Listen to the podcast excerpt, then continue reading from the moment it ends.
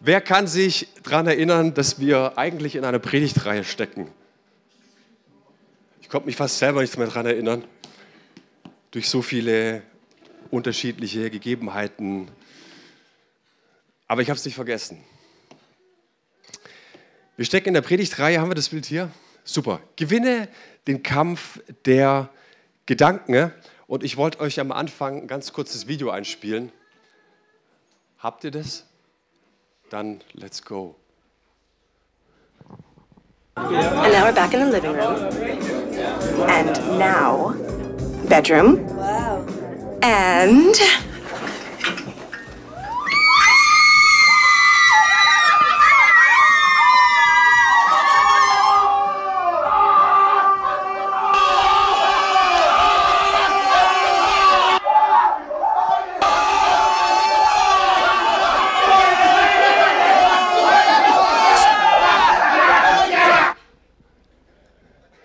Wer kannte die Reklame? Ist schon irgendwie total witzig, oder? Hört euch mal diesen Satz an. Unser Leben bewegt sich in die Richtung unserer stärksten Gedanken. Unser Leben wird sich immer in die Richtung bewegen, wo unsere Gedanken am stärksten sind. Jesus sagt uns, von was unser Herz voll ist, davon spricht der Mund.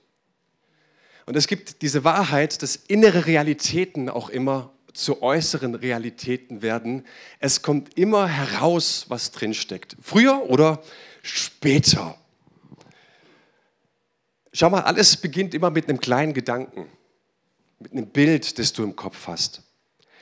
Und ich habe da zum Beispiel an Wilhelm Bauer gedacht. Wer kennt den? Hat mich auch gewundert. Du, du kennst den, Entschuldigung. U-Boot, ja, U-Boot, genau. So, der hatte irgendwann mal die Idee, dass Boote tauchen können.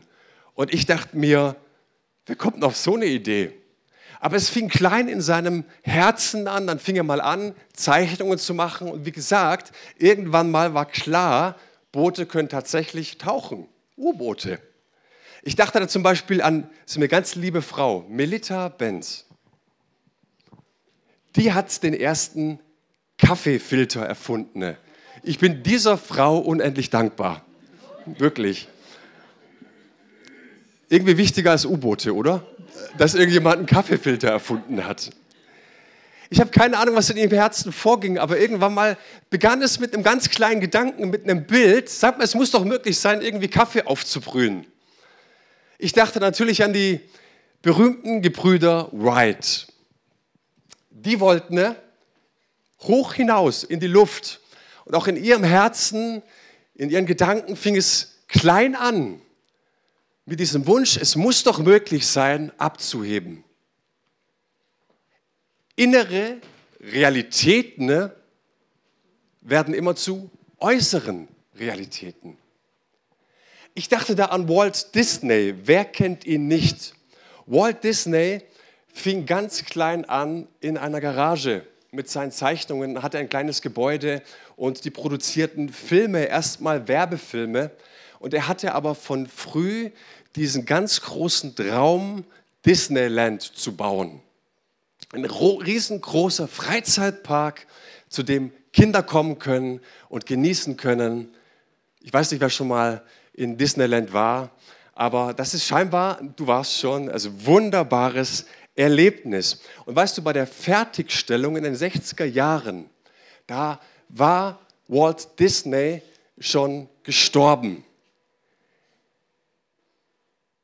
Bei der Fertigstellung oder bei der Einweihungsfest stand der äh, Architekt, also der Chefarchitekt und der größte Produzent von Walt Disney zusammen. Und der Architekt sagt, weißt du, was ich so schade finde, dass Walt das nicht mehr sieht, was hier entstanden ist.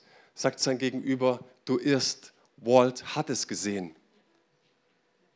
Es fängt an mit einem inneren Bild, mit einem Traum.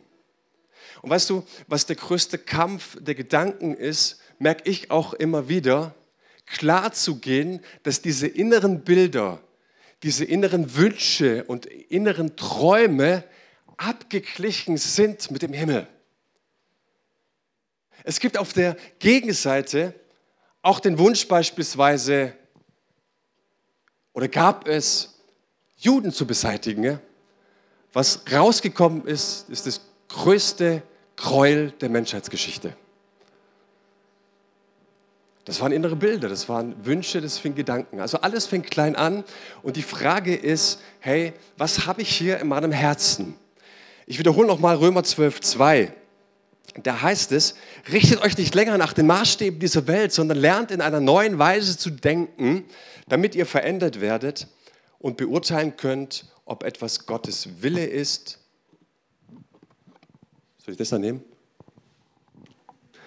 Ob es gut ist ob Gott Freude daran hat und ob es vollkommen ist. Richtet euch nicht länger nach den Maßstäben dieser Welt. Was sind die Maßstäbe dieser Welt? Schon mal Gedanken gemacht drüber? Die Maßstäbe dieser Welt bezeichnet die Bibel als unsere Konzepte, wie wir glücklich werden, wie wir erfüllt werden können, wie wir als Menschen komplett werden. Ich glaube, dass wir Menschen ergänzungsbedürftig sind. Und die Maßstäbe dieser Welt meint die Bibel damit, welche Konzepte verfolgen wir, damit wir vollständig sind, damit wir Glück haben, Frieden haben, Freude im Leben haben. Was tue ich, damit mein Leben Bedeutung hat? Liebt mich irgendjemand, beziehungsweise was muss ich dafür tun, dass mich irgendjemand liebt? Was macht mich glücklich? Und die Beantwortung dieser Fragen, das sind die Maßstäbe dieser Welt. Und ich möchte mit euch jetzt in den Willen Gottes mal eintauchen. Was bedeutete es, weil es sagt ja Römer 12, 2, irgendwann mal sollte der Christ einen Reifeprozess angehen, beziehungsweise sich in einem Reifeprozess befinden, damit er mehr und mehr, Tag für Tag, Woche für Woche, Monat für Monat, Jahr für Jahr, Jahrzehnt für Jahrzehnt prüfen kann, was Gott möchte. Ein reifer Christ ist nicht unabhängig, sondern ein reifer Christ weiß, was Gott von ihm möchte. Kriegen wir das irgendwie in den Griff? Kriegen wir nicht in den Griff.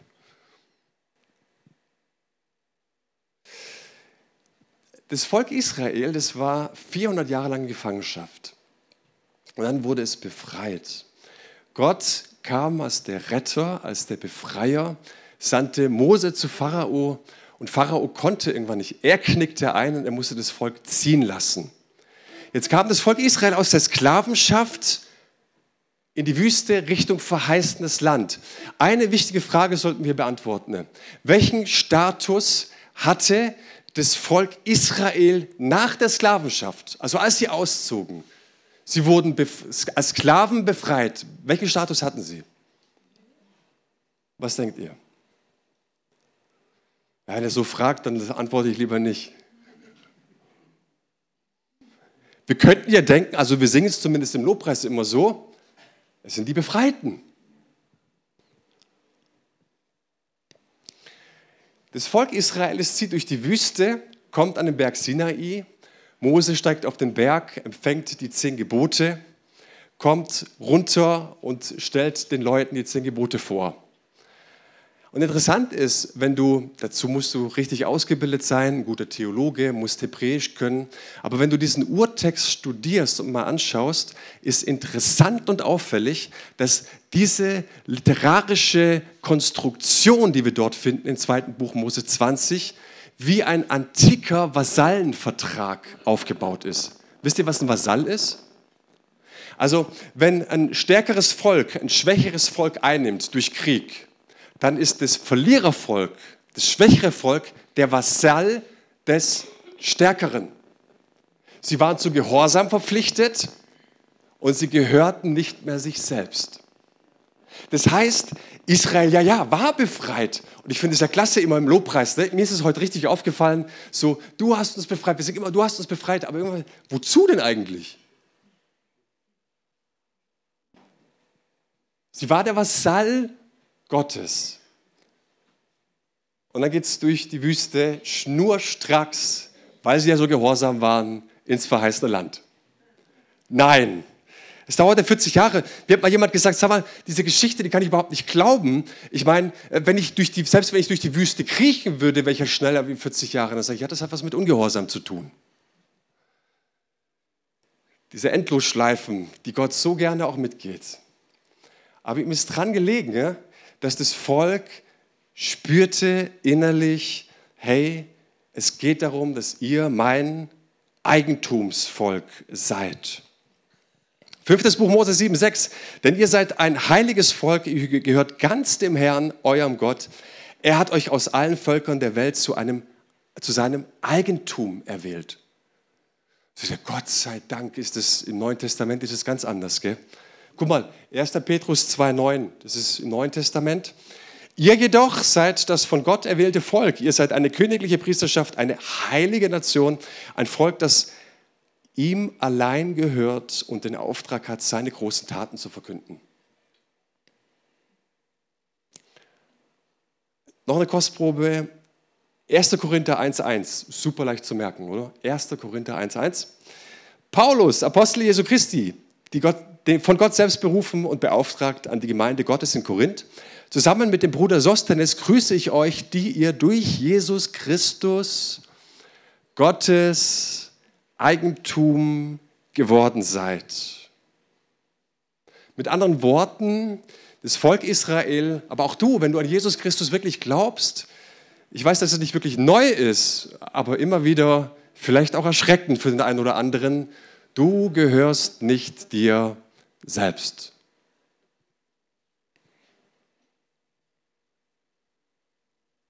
Stimmt? Ich gehöre einem anderen. Und jetzt merkst du, dass, dass die Bibel eine Entwicklung nimmt. Nicht, dass Gott sich entwickelt, aber die Bibel geht mit fortschreitender Zeit, offenbart das Herz des Vaters immer mehr und immer mehr und immer mehr. Irgendwann mal stehen sie tatsächlich dann vor der Landeinnahme, vor dem Jordan, in der Moabtalebene ähm, und wollen den Jordan überqueren ins verheißte Land. Mose trommelt nochmal alle zusammen und schwört sie jetzt auf das Neue ein. Und dann präzisiert er das nochmal. Er sagt in dem berühmten Schma Israel, höre Israel, der Herr, unser Gott, der Herr ist einer.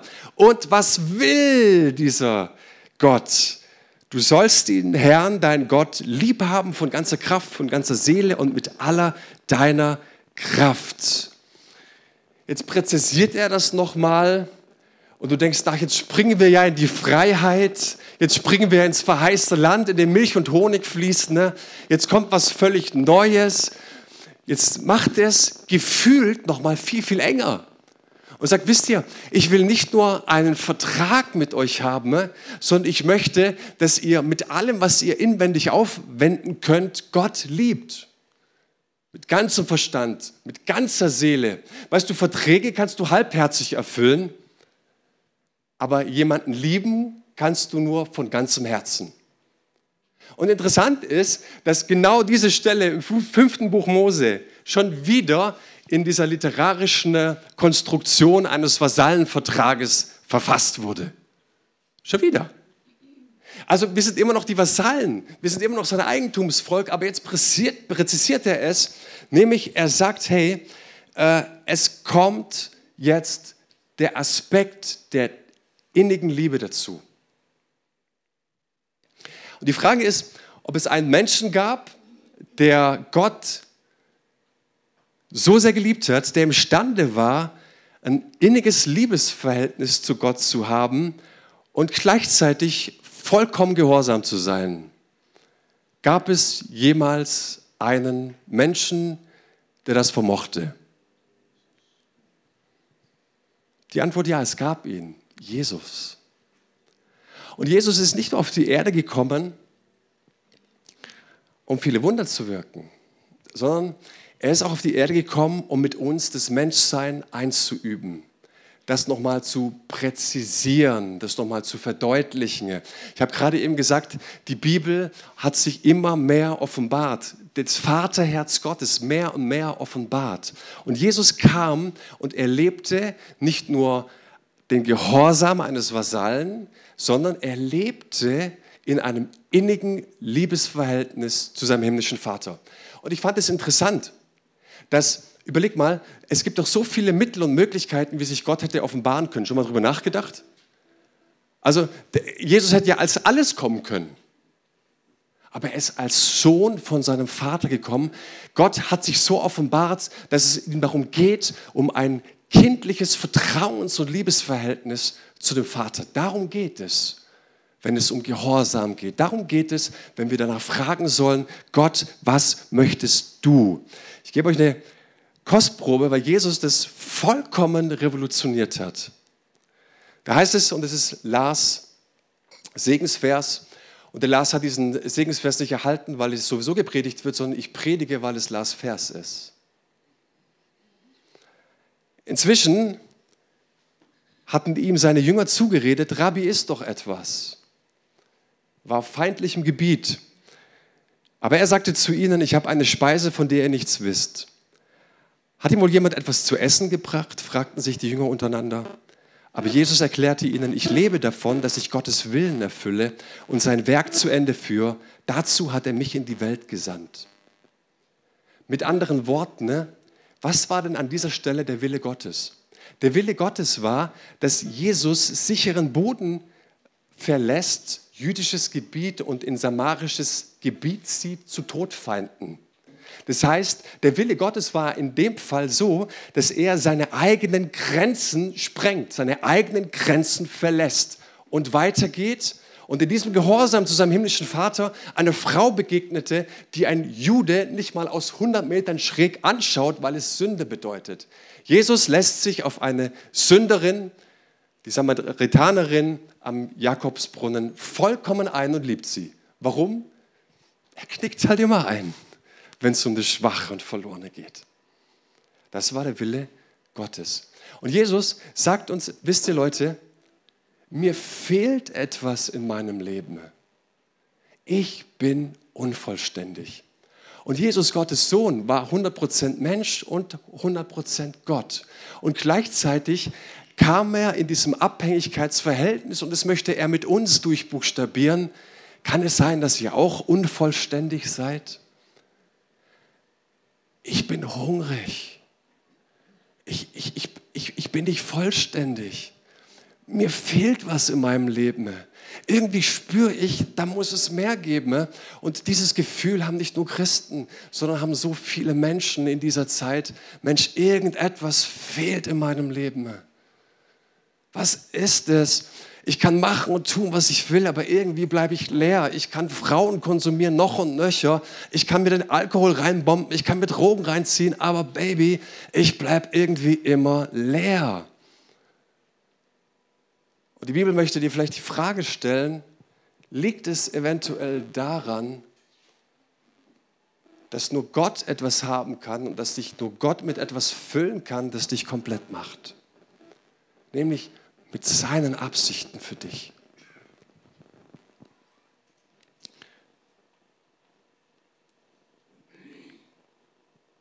Ein weiterer Vers, Johannes 12. Jesus sagt von sich, denn ich habe nicht eigenmächtig zu euch geredet, der Vater hat mich gesandt und mir gesagt, was ich reden und verkünden soll. Und ich weiß, die Worte, die er mir aufgetragen hat, führen zum ewigen Leben. Deshalb gebe ich euch alles so weiter, wie der Vater es mir gesagt hat. Äh, ein Schlüsselwort, denn ich habe nicht eigenmächtig zu euch geredet. Alles, was ich gesagt habe, das kam vom Vater. Johannes 5,19. Auf diese Anschuldigung der führenden Juden entgegnete Jesus: Ich sage euch die Wahrheit. Von sich aus kann der Sohn gar nichts tun, sondern er tut nur das, was er den Vater tun sieht. Was immer aber der Vater tut, das tut auch der Sohn. Und jetzt seht ihr diesen absoluten Gehorsam. Er erfüllt sozusagen diesen Vasallenvertrag. Okay? Er hat eine wunderbare Beziehung, ein Vertrauensverhältnis zu Gott und er weiß, Gottes Absichten für mein Leben sind nicht schlecht. Gottes Absichten für mein Leben sind nicht spielverderbend. Wie oft denken wir das? Ach Mensch, und, und jetzt möchte noch Gott da reinsprechen, was ich mit meinem Geld tun soll und was für einen Ehepartner ich haben soll und was ja ganz schrecklich ist, dass Mann und Frau zusammengehört und nicht andersrum, weil Gottes Wort so klar ist, weißt du? Und, und, und dann verstehen wir auf einmal, es ist völlig verdreht, Gott möchte irgendwie immer uns den Spaß verderben. Aber Jesus lebte aus diesem Abhängigkeitsverhältnis und zeigte uns, wie er sich das vorgestellt hat. Schaut mal, Johannes 17, sein letztes Gebet. Also bevor er gekreuzigt wird, betet er ein letztes Mal und bestätigt genau das, was uns die Bibel gezeigt hat im vorigen. Er sagt zu seinem himmlischen Vater, ich habe hier auf der Erde deine Herrlichkeit sichtbar gemacht. Nicht meine Herrlichkeit, deine Herrlichkeit, Vater. Und ich habe alles getan, was du mir aufgetragen hast. Und nun, Vater, wenn ich wieder bei dir bin, dann schenk mir die Herrlichkeit, die ich bereits vor Erschaffung der Welt bei dir hatte. Ich habe den Menschen gezeigt, wer du bist. Und zwar allen, die du aus der Welt herausgerufen und mir anvertraut hast. Dir gehörten sie schon immer. Und du hast sie mir gegeben. Sie haben sich deine Worte zu Herzen genommen. Das ist genau das. Ich kann nichts sagen und ich kann nichts tun, außer der Vater sagt es mir vorher oder der Vater zeigt es mir. Und jetzt wissen Sie, dass alles, was ich bekommen habe, von meiner Kreativität abstammt, von meinen Impulsen, meinen Ideen, meinen Träumen, meinen Gedanken. Nein, dass alles, was ich bekommen habe, von dir ist. Denn was du mir gesagt hast, habe ich ihnen weitergegeben. Sie haben deine Botschaft angenommen und wirklich erkannt, dass ich von dir hergekommen bin. Sie glauben daran, dass du mich gesandt hast. Und ganz schlaue Menschen, die heißen Theologen, die haben gesagt, an dieser Stelle können wir von einer exklusiven Beziehung zwischen Vater und Sohn sprechen. Niemand hatte dieses innige Vertrauensverhältnis. Aber weißt du, was jetzt interessant ist? Dass Jesus nicht gekommen ist und gesagt hat, Edge Badge, ja, strengt euch mal an, äh, mal gucken, ja, die kreativsten unter euch gewinnen. Der, der sich am meisten anstrengt, es genauso zu tun, wie ich es getan habe, der hat gewonnen.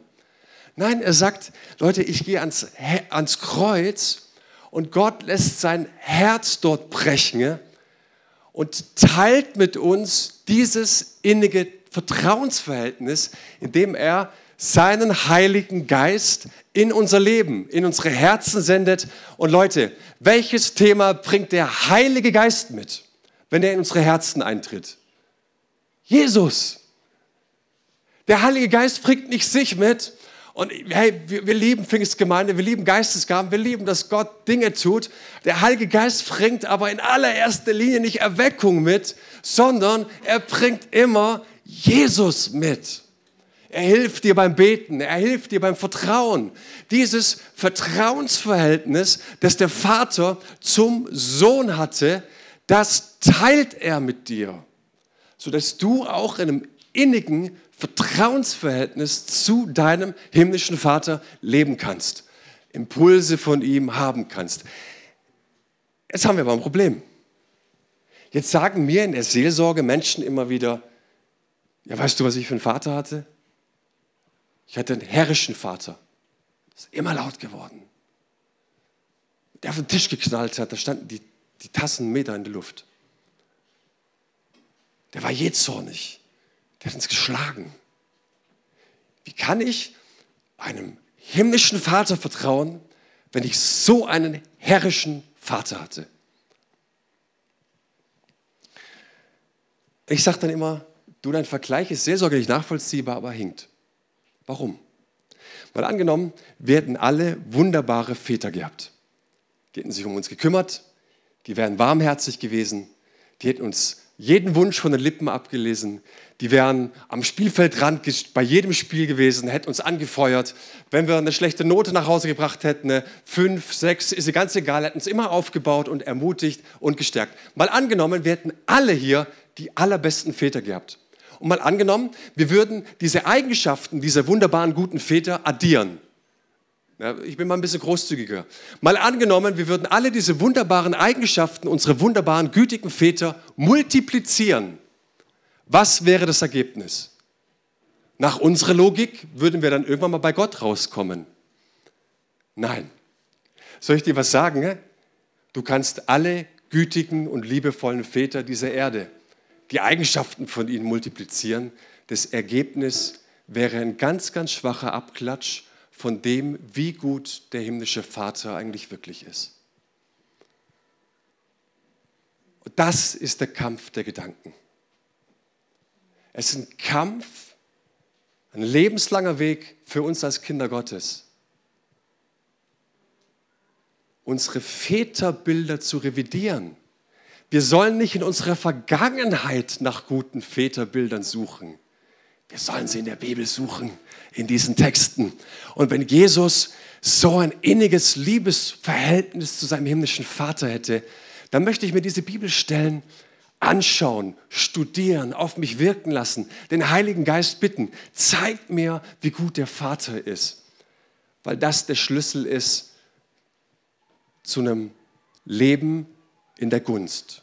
Weil Gunst Gottes erfährst du dann, wenn du gehorsam bist, nach dem Willen Gottes fragst. Und weißt du, wir hatten es ja vorhin von dem Vasall mit dem Eigentumsvolk.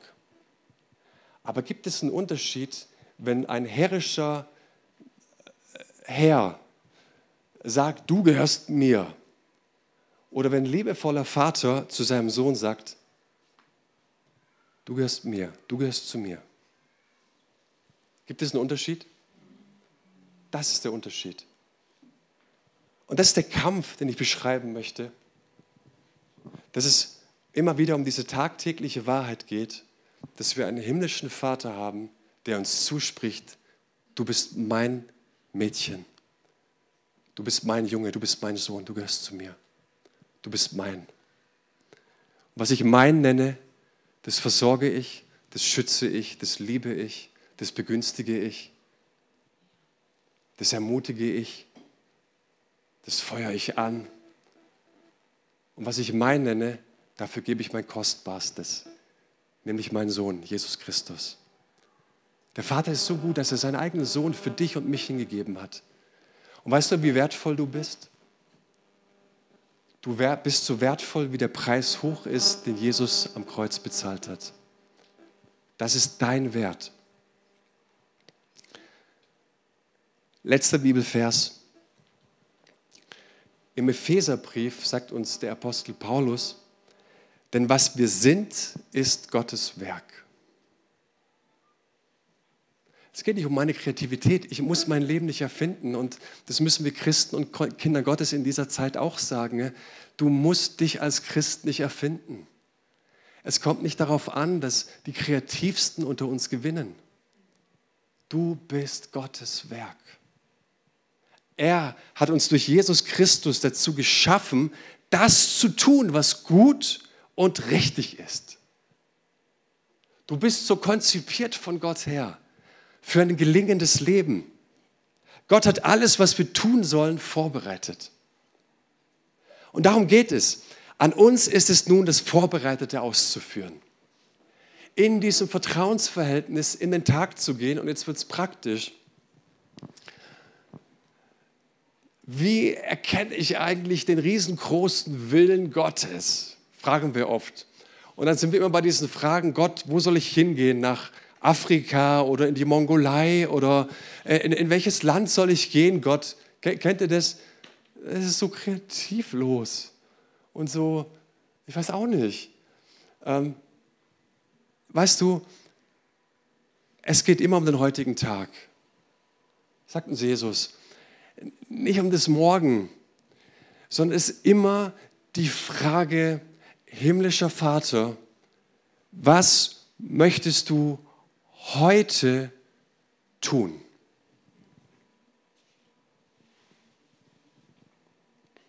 Heute. Wer hat das heute Morgen getan, als er aufgestanden ist? Gesagt, ich nehme mich mal eine Viertelstunde raus, gehe in die Stille. Ich sage Gott, was möchtest du heute tun? Was ist heute das vorbereitete Werk, das du vorbereitet hast? Verlass das Bett nicht ohne diese Frage am Morgen. wenn der Wecker klingelt, dich aufsetzen und fragen, Gott, was möchtest du heute tun? Und dann höre ich hin und dann zeigt mir Gott was. Das sind manchmal Gedanken, manchmal Bibelverse, manchmal zeigt mir Gott Menschen und sagt, hey, ruf den an, ermutige den, du musst an dies und das denken. Das sind nicht die Riesendinger. Manchmal sind sie größer, manchmal sind sie kleiner. Aber wisst ihr, was ein erfolgreicher Tag ist? Ein erfolgreicher Tag ist, dass du am Ende des Tages sagst, ich habe am Morgen auf Gottes Stimme gehört. Ich habe ihn darum gebeten, dass er mich leitet und dass er mich führt. Und ich habe erlebt, dass Gott tatsächlich eingreift und umsetzt, was er mir an diesem Tag gesagt hat. Das sind erfolgreiche Tage in den Augen Gottes. Einer hat Amen gesagt. Ein schlauer Mann hat mal gesagt, dass der sicherste Ort in diesem Universum was ist? Im Zentrum von Willen, dem Willen Gottes zu sein. Das ist der sicherste Ort. Warum? Ne? Was das Vaterherz angeht, im Zentrum des Willen Gottes, dann bist du im Zentrum des Vaterherzens. Und C.S. Lewis sagte mal, das war der Typ, der die Chroniken von Narnia, kennt ihr vielleicht, oder die Filme, die Narnia-Filme, der hat mal gesagt, am Ende werden nur zwei Gruppen von Menschen vor Gott stehen. Jene, die zu Gott sagen, dein Wille geschehe, und jene, die zu denen Gott sagt, dein Wille geschehe. Alle die in der Hölle sind, haben sie sich selbst erwählt. Das müssen wir der Vollständigkeit halber auch sagen, weil ich gelernt habe, wir müssen dem Wort Gottes nicht erst alle Knochen brechen, damit es in den Sarg der Verkündigung passt.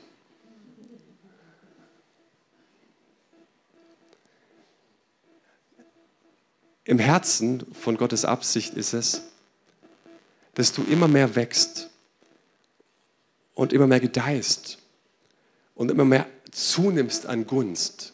An Gunst nimmst du in diesem Maße zu, wie du Gott gegenüber gehorsam bist. Gott, was steht in deinem Wort? Was möchtest du heute? Und ich möchte mit euch in die Übung gehen. Das habe ich neulich mit einer kleinen Gruppe gemacht. Und siehe da, alle sind mit einem kleinen Impuls nach Hause gelaufen. Ich möchte drei Minuten geben, vielleicht auch vier, dass du für dich persönlich die Augen schließt und dich fragst, Gott, hast du mir irgendetwas zu sagen? Irgendetwas. Und wisst ihr, was das Spannende ist? Ich, ich habe Gott, hab Gott schon gehört, bevor ich Christ war. Ist das super, oder? Gott spricht. Das musst du nicht tun, selbstverständlich, aber ich lade dich dazu ein.